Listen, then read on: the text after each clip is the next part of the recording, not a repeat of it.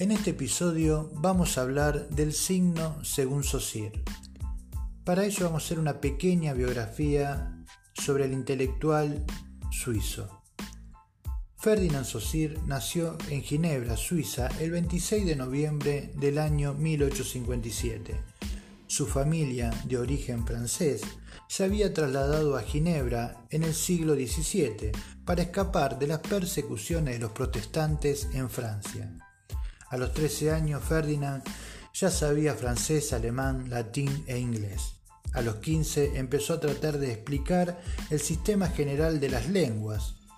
En la Universidad de Ginebra, entre el año 1875 y el año 1876, estudió latín, griego, química, teología y derecho. A los 21 años, Saussure produjo el primer estallido de su capacidad intelectual fue el informe sobre el sistema primitivo de las vocales en, las lenguas indoeuropeas. En el año 1880, después de doctorarse en la Universidad de Leipzig, en Alemania, Saussure comenzó su carrera docente en París, donde permaneció hasta que lo nombraron profesor de la Universidad de Ginebra en el año 1891, donde dictó un curso sobre lingüística general. Antes de examinar los principios que enseñó Ferdinand Saussure, tenemos que aclarar, y vale la pregunta, ¿qué queremos decir cuando hablamos de un signo? Hay muchos términos que significan una cosa en su uso cotidiano y algo muy distinto cuando Saussure y otros lingüistas lo emplean como términos técnicos. La palabra, entre comillas, signo es una de ellas. Todo lo que nos habla de algo distinto de sí mismo es un signo. ¿Por qué distinto de sí mismo? Por ejemplo, si vamos en un auto, la luz roja de un semáforo no está puesta para hacernos pensar en el color rojo, sino para que nos detengamos. Cuando hablamos o escribimos, los sonidos que emitimos o las palabras escritas en el papel no son meros sonidos o marcas de bolígrafo. Traen ideas a nuestra mente. También las palabras, por consecuencia, son signos, a las cuales llamamos, entre comillas, signos lingüísticos. Ahora definamos el signo lingüístico. Un, cartel, un cartel donde dicen, entre comillas, no fumar, no agota el sentido del signo tampoco un trazo rojo sobre un cigarrillo rodeado por un círculo, o sea, un cartel que dice prohibido fumar. En consecuencia, figuras, diagramas, gráficos, mapas, gestos o ademanes, luces de tránsito, patentes de auto, todo esto es signo. Los lingüistas se limitaban al estudio de la lengua basándose en los textos escritos. En cambio, Ferdinand Saussure le pidió a sus estudiantes que analicen o pongan el foco en el habla. ¿Cuáles son las lecciones más importantes del curso de lingüística general? Tras una introducción que comienza con la historia de la lingüística según la crítica que le formula Saussure, Saussure empieza diciendo que a menudo se consideró al lenguaje solo una nomenclatura y corrige esta concepción diciendo, comillas, el signo lingüístico no vincula un nombre con una cosa, sino un concepto con una imagen acústica. Cierro comillas. Sortea este problema en su definición del signo, reemplazando la palabra nombre utilizada por la concepción de la nomenclatura por imagen acústica, la imagen mental de un nombre, que le permite al hablante decirlo, y reemplazando cosa por concepto. Así, su definición aparece a dos aparece justamente, o en su definición, mejor dicho, aparecen dos entidades que pertenecen al lenguaje. Ella resuelve los problemas anteriores, pero a expensa de eliminar las cosas, o sea, el mundo para referirse al cual emplea el lenguaje. No mucho después de publicar el curso general de lingüística, aparecieron las críticas contra su definición. Una vez que Saussure logró definir el signo satisfactoriamente como una entidad de dos partes, resolvió troncar los términos concepto e imagen acústica por significado y significante. Significado antes era concepto y significante antes era imagen acústica. La definición del signo y el problema de cuáles son sus partes son introducción a lo que Saussure llamó su primer principio. El signo lingüístico, según este primer principio, es arbitrario. En la discusión de este punto podríamos decir que han corrido ríos de tinta. Para tener en claro lo que Saussure quería decir, cuando surgió la primera lengua, cuando surgió la primera palabra como signo, podría haber elegido cualquier sonido o secuencia de sonidos significante para expresar cualquier concepto significado. La prueba de esta arbitrariedad es que al aparecer distintas lenguas, desarrollaron diferentes signos diferentes vínculos entre significantes y significados.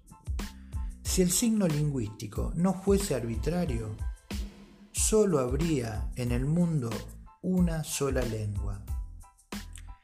El signo de arbitrariedad opera en relación al segundo principio, que es el significante es lineal.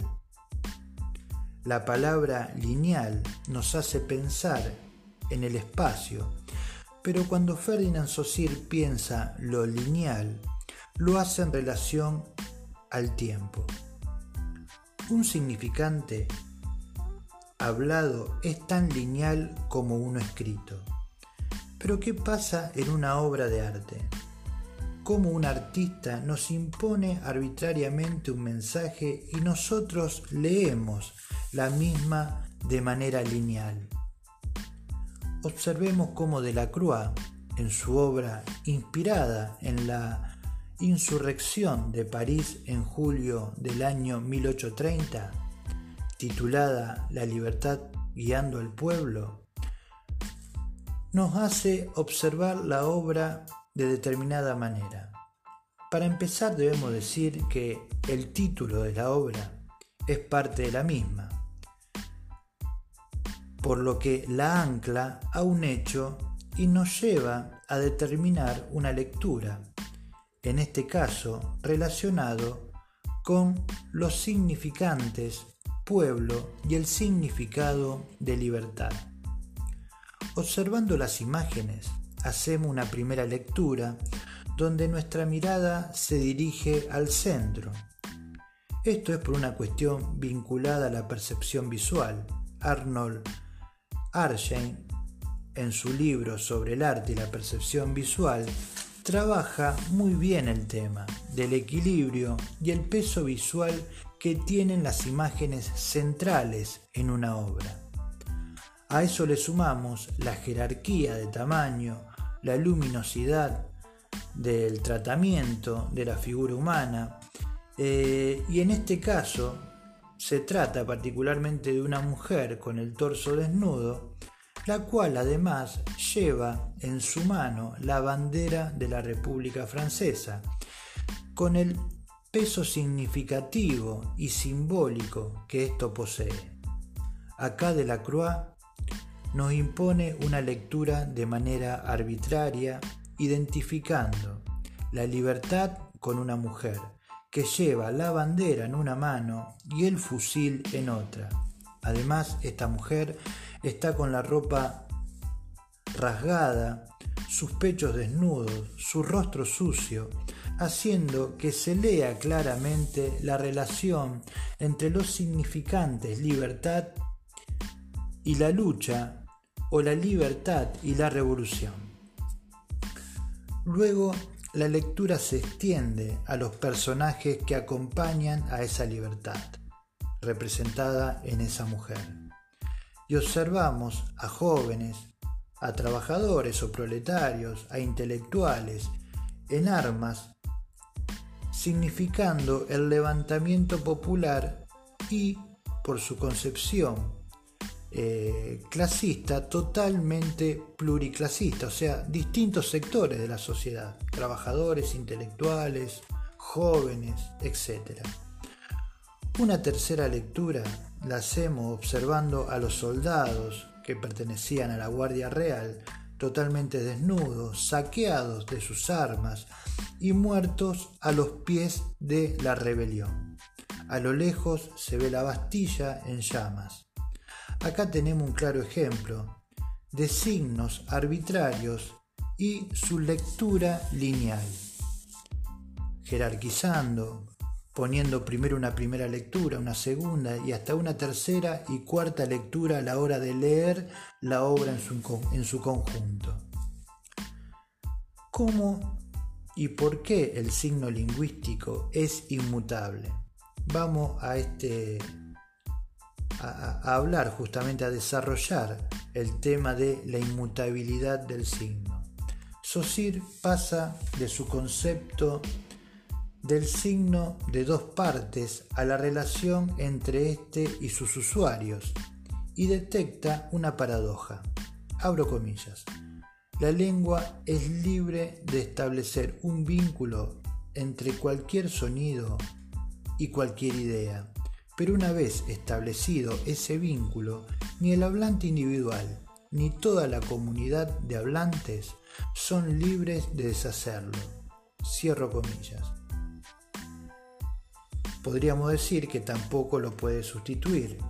Lo mismo podemos aplicar con la obra de arte citada. Nadie puede deshacer el significado inicial de, entre comillas, la libertad guiando al pueblo, realizado por el artista francés Eugène Delacroix. ¿Cómo y por qué el signo lingüístico es mutable? Desarrollemos ahora esto. Con el tiempo la lengua y sus signos cambian. Nuevos vínculos, significantes significados, pueden reemplazar a los antiguos y agregarse a estos.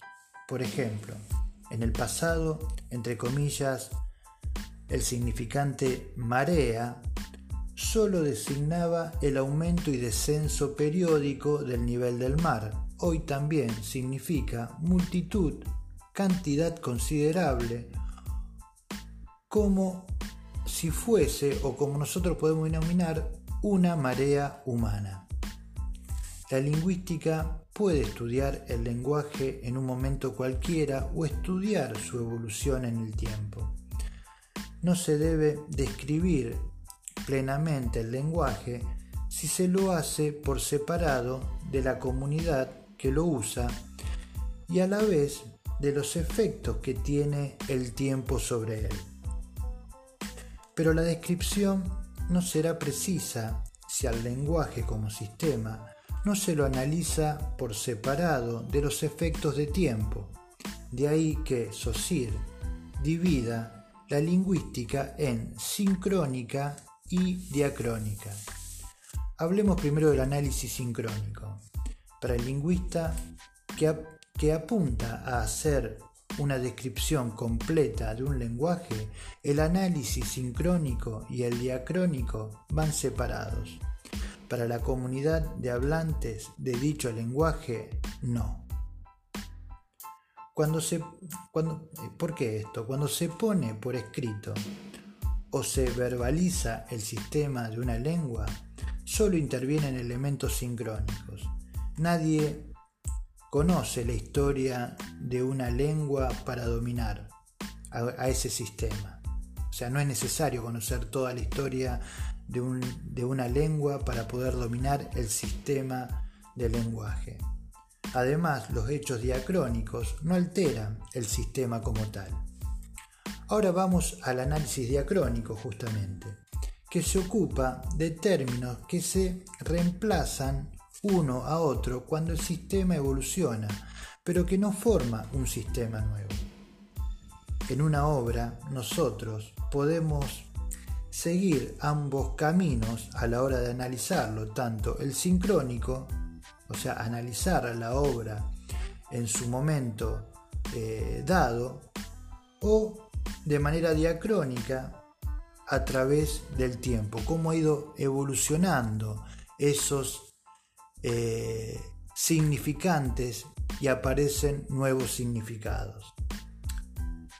Podríamos decir que con esto damos por terminado este episodio dedicado a qué es el signo según Ferdinand Saussure.